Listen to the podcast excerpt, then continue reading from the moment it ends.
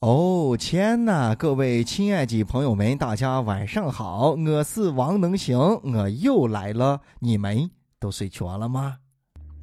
能行啊，这最近啊，一份名为《第一份工作趋势调查洞察》显示，七零后的第一份工作是四年。八零后呢是三年半，而九零后啊是十九个月。这九五后的第一份工作基本上七个月就离职了。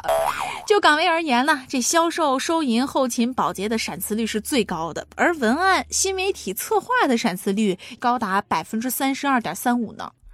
从前呢只听说过婚姻有七年之痒，哎，没想到呢现在在工作上还有七月之痒。对于我个人来说呢，有一项是七日之痒啊，七千对吧？就我一双袜子，我连续穿上它七千不换，哎，我就感觉脚有一点尿啊，我就赶紧要把它换掉。但是你说呢，有的人啊是这儿也尿尿，是外儿也尿尿，胡拧是膈拧，也不知道啥啥意思啊。我跟你说这是啥问题啊？这就是那一种啊，想躺在床上不痛瘫、不努力、不工作、不奋斗，还想有花不完钱的那一种，在规矩上啊叫做啥不美过敏综合症。首先呢，我觉得这跟时代是有关系的啊。能行是八零后啊，像我的爸爸妈妈这一代人呢，他们很多人都是一辈子就干了一份工作啊，在一个厂里边或者那个单位里边，从年轻一直干到退休。所以当我们这一代人在寻工作的时候啊，爸妈就会说，你要寻工作，寻一个正式编制的，这样稳定牢靠铁饭碗啊，一辈子就不愁吃穿了。那你想啊，七零后受到爸妈这一代人思想的影响还是比较多、比较冲的。哎，按照这样的方式在新工作、在干工作。好啊，越往后时代发展越快，教育更先进啊，娃娃们更有自信，大家慢慢的都不太看重正式编制这几个字了，追求的是自我价值的实现。哎，更多的体验是吧？更多的感受。所以你看到九五后的时候啊，平均第一个工作七七个月啊，干七个月他就离职了。当然呢，这是我可能猜测的其中一部分原因啊。工作有千种百种，每个人辞职都有他自己具体的境遇跟原因。那总的来说呢，呃，干了一段就辞职这个事情到底是好是坏，哎，我觉得也没有办法说。有人说呢，干工作就像挖井，哎，叫挖井哲学，就是你干一份工作要铺出干啊，在一个地方不停地挖，不停地钻研，挖一挖，挖一挖，够深了，哎，井才能出水，你才能见到工作的成绩。那你说你今儿辞职，明儿辞职的，等于说把这儿挖一下，那儿挖一哈，到时候挖的满地都是坑，没有一个井是出水的。你说你的工作能有什么成效？哎，仔细一想，好像还有点道理。但是呢，对于现在的年轻人来说，可能就不一定了。那我虽然挖的满地都是坑，没有出水，那可以利用这些坑，哎，我开个 CS 真人对战的基地，哎，这还不是一个营生吗？对吧？谁说非得吃水才是成绩？我没吃水，哎，我也挣钱了，难道这不是我的成绩吗？我们说啊，辞职无外乎两种原因，一是钱没拿够，二是心里干的不爽。那对于咱们刚刚工作的年轻人来说啊，你不要指望着你能拿到很多的钱，哎，也不要自大的认为你的能力很超群啊，应该拿更多的钱。不，万事开头难，一件一件来。那如果你是因为干的不爽啊，你干了一会儿会儿你就辞职了，那我就要问你了，到底有多大的事情能够让你不爽到哎，把工作都可以直接去辞掉？哎，那我告诉你，小伙子，以后啊，让你不爽的事情多太太。你现在刚见，这是一件件气息，这一点啊，你可得学会接受，甚至是忍受啊。如果没有这个，那你应该是寸步难行了。所以呢，这两点呀，不适用于刚刚参加工作的年轻人，这不是你们辞职的理由。那你们到底为什么这么快就辞职了？来问一问自己，是个人性格的原因呢，还是自身的什么问题呢？如果再找到下一个工作，会不会发生同样的问题呢？哎，想明白再去做事。能行哥呀，我辞职是因为这个公司呢老做我面子活，每天早上啊开一个会，下午呢开一个会，哎呀，这个公司业绩啊是屡屡提不上去。然后在公司呀，这个也就是干了快一个月吧，啊，因为这个业绩提不上去，还有这个学校有事儿，然后呢就不能在那儿干了。结果不干了呢，人家也没有把公司给我。不不，你等等一下，你最后说的是啥？是最后没有把公司给你，还是没有把工资给你？你干了不到一个月，想不想这公司全盘短哈？这公司呢，开会都开成这样了，业绩还上不去，可见这个公司的主营业务就是开会本身啊，业绩都上不去了，你还你还想要你那不到一个月的工资？行了，你还想像停车费一样，不满一个月按一个月计呀？想得美！也许你现在可能觉得当时的离开是最正确的选择啊，不知道这个公司的老板现在是不是每天早上一个人对着空荡荡的会议室在开会？也是因为年轻气盛，然后五险一金、十三薪、法定节假日全休，福利待遇很不错。现在想想，有点后悔。其实呢，从你的语气里边，我听出来哪次有点后悔啊，应该是深深的后悔。你那个这个年轻气盛这四个字啊，内容很深刻呀。那你说，那是当时受了感情的伤了？哎，你不会是跟伙计玩真心话大冒险，然后说谁输了谁就辞职，然后你就把职辞了？不过呢，这世事啊总是这样，身在福中不知福啊，得不到的永远是最好的，失去了才懂得珍惜，但是往往都是为时已晚。当然呢，工作辞也辞了啊，已经事儿过去了，就别再纠结了啊，咱们不要活在过去时，也不要活在啊未来时，要活在进行时。哦天呐，那行哥，我跟你说啊，嗯，咱们渭南人嘛，比较重情义。伙计们回来之后，非要我请假陪他玩两天。你说，当时我那个脾气一上来，直接跟领导说，领导那炫那我不干了，直接直接放了长假陪伙计玩两玩耍嘞？一蹦子，你说他耍美了，耍美了啊！没错，都是渭南人啊。呃，为兄弟两肋插刀的一种感觉，感觉很义气，对吧？为了陪兄弟好好的玩发，把工作都给辞了。我想问一下，你的兄弟们啊，当年那些兄弟们现在处境怎么样？是不是都是事业有成啊？都是成家立业？你现在是啥处境？啊？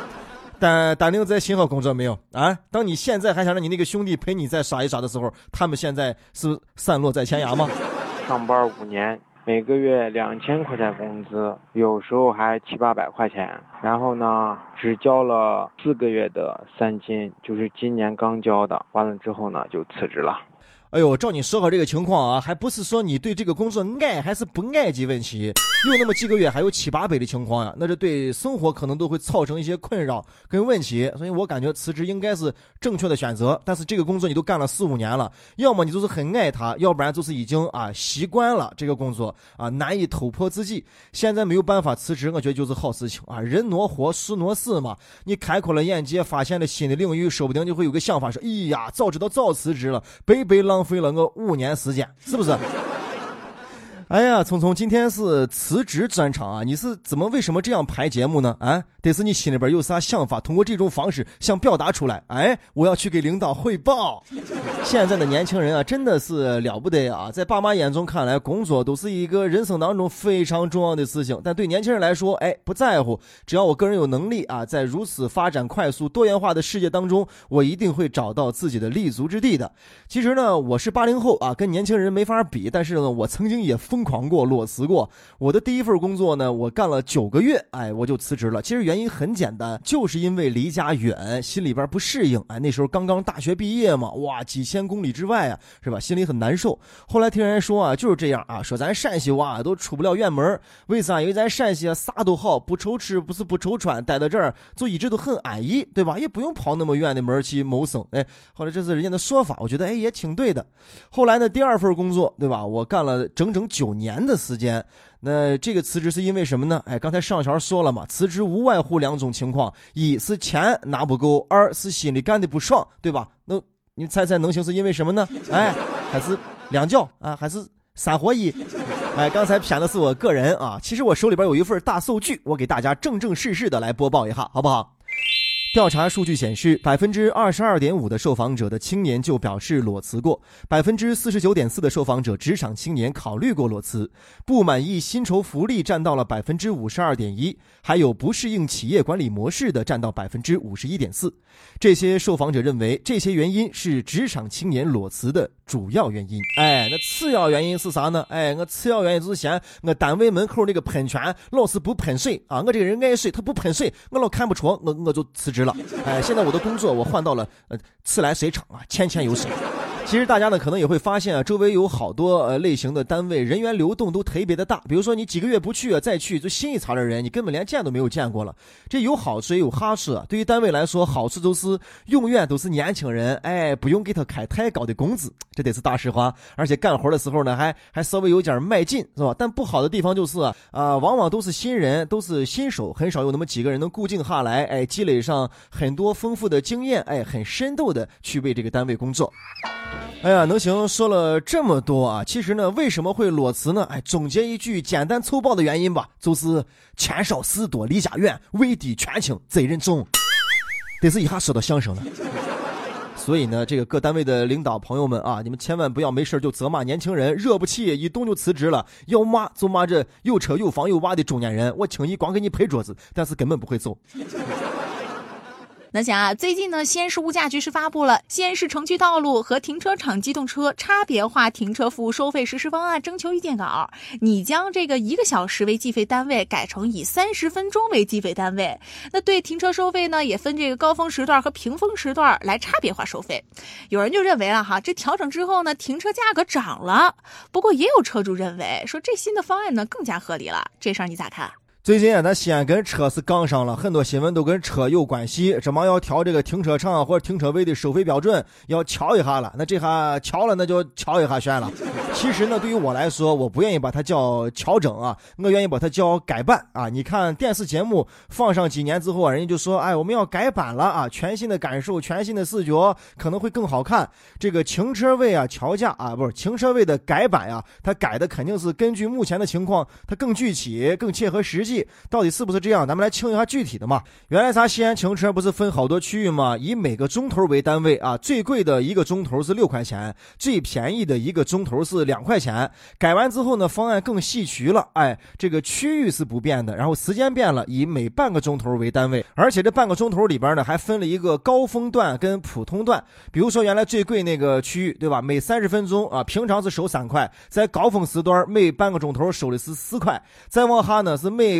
半个钟头收两块，高峰时段呢每半个钟头收三块，再往下二类区每半个钟头收一块五啊，高峰时段每半个钟头收两块，在三类区每半个钟头收一块钱，哎，没有高峰时段这一说啊，就是一直都是每半个钟头一块钱。哎呀，珍妮，珍妮，你得是有点燃，哎，没事，哎，我记着我这已经理清了，给大家一块一总结，就说停车啊，十五分钟是免费，十五分钟到半个钟头以内啊，限行标准为六块，调整以后为四块，下降了两块，然后三十分钟到一个钟头啊，现行标准是六块钱，调整以后为八块钱，上涨了两块钱，一个钟头到一个半钟头这个时间啊，现行标准为十二块钱，调整以后为十二块钱，没有变化，一个半钟头到两个钟头。现行标准是十二块钱，调整后为十六块钱，上涨四块钱。哎，这还要广泛的征求大家对这个事情的意见，对吧？我这对征求之前，我先问一下啊，对吧？就是征求这个意见是就我按这意见能能采纳吗？还是说我不管说啥，你就是还要按照这个方案就干定了啊？那要是这样的话，那我那我就保留意见嘛，咱咱咋改我咋听就对了啊？咱对这个价钱肯定都有个人的意见，但是有一个数据，对吧？方案调整以后，停放中心提供的这个数据显示，总体收入下降百分之七点六，年收入下降了八百多万元呀。你把这个数字一听，这好像就是给咱实惠了。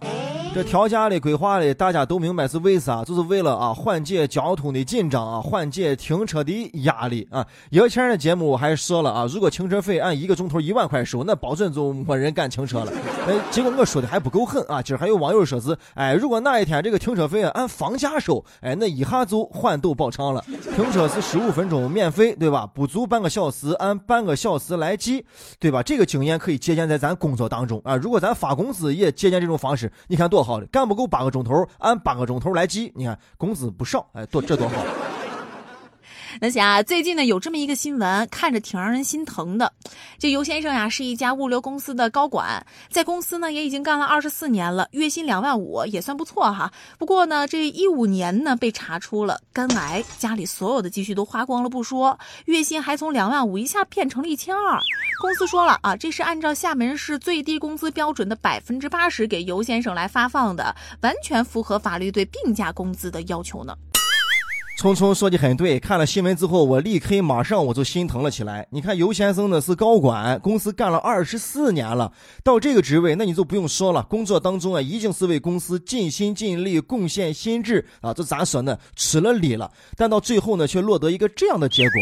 没有错，从法律的角度来说，没有任何的问题啊。但是呢，一个有着二十四年工龄的员工啊，换来了最低的标准，你说这个公司是不是有一点太薄情了，对吧？你让其他的员工看到这样的例子，以后该怎么样甩开膀子来工作？一看，咦，结果是个这，那是这，咱不要好好干了，把自己当个事。这个话也模糊说，生活当中你觉得有很多事很重要吧？啊，应酬很重要，工作很重要，事业很重要啊。但是重要中的重要，就是你个人的身体健康。大家呢往往都知道，但是呢又意识不到，更别提能做到了。往往是到生命的最后一刻呀，弥留之际，才领悟到了人生活着的意义，然后总结下来讲给现在正在拼搏奋斗的身体健康的人们，但是他们依然不能够理解，这就是我觉得最不可思议的啊！呃，恶性循环。哎，这个南墙必须得亲自拿头去撞，别人撞了之后告诉你疼，你还不相信。就好比啊，有好多人抽烟抽了很多年啊，很多人劝他们戒烟，哎呀，一副满不在乎啊、很张的样子。哎呀，抽烟抽去，抽这么多年都没事，对吧？抽死算了，我都活够了。但是呢，当大夫真正告诉他他是肺癌的时候啊，把棺材抬到跟前的时候，一下就怂了。你说谁不爱生命？谁想早早的离开这个世界？这工作呢是为了活着，但是呢，咱不是为了工作活着，工作更不是全部。总之还是那句命命重要，你要惜命哩。咱老说那个人走茶凉这句话，对吧？啊，这都算是比较温情的表达了。还有一句叫脚透死，走狗烹。哎呀，你一听汗毛都竖起来了，感觉非常的恐怖，非常的心寒呀。这公司呢都是为了经济最大化，哎，你跟他谈感情，有点伤钱。那曾经呢，有前辈说啊，你要自信、努力、奋斗、拼搏，把自己弄成这个公司不可替代的一个人才。哎，我觉得还是不要这样想了吧。毕竟我们都知道，气球离了谁啊，都会照常去转。但是这个气球如果离了你的话，你就看不出气球的公转自转，感受不了一年四季看不见日出日落，你还有人生吗？所以啊，大家要把自己当个事，不要老看着公司电梯的上上下下，也到河边看一看太阳的升起跟落下。这法律呢，只是道德的底线啊，在追求效益的时候，要求你不断的突破上限；在福利保障方面，要求你不断的跌破底线。看重经济效益，过于社会的责任，是吧？我们都不是什么有身份的人，我们只不过是有身份证的人。所以这样的公司啊，哈，它也不是有限责任公司，它是责任很有限的公司。这公司呢，往往在教育员工的时候啊，就会说：“哎，公司是我家，人人爱护它。”但是呢，当你真正需要公司关怀的时候呢，怕是会说：“哎，你当公司是你家呀，谁都得看着你的脸照顾你啊。”哎，不是，那刚不是说公司是我家吗？对呀，公司是你家呀。但是我说你是家的主人了吗？你光扫地、打扫卫生就行了。感冒的能行哥在陕西渭南向你问好，祝你好梦。晚安，快点睡觉吧。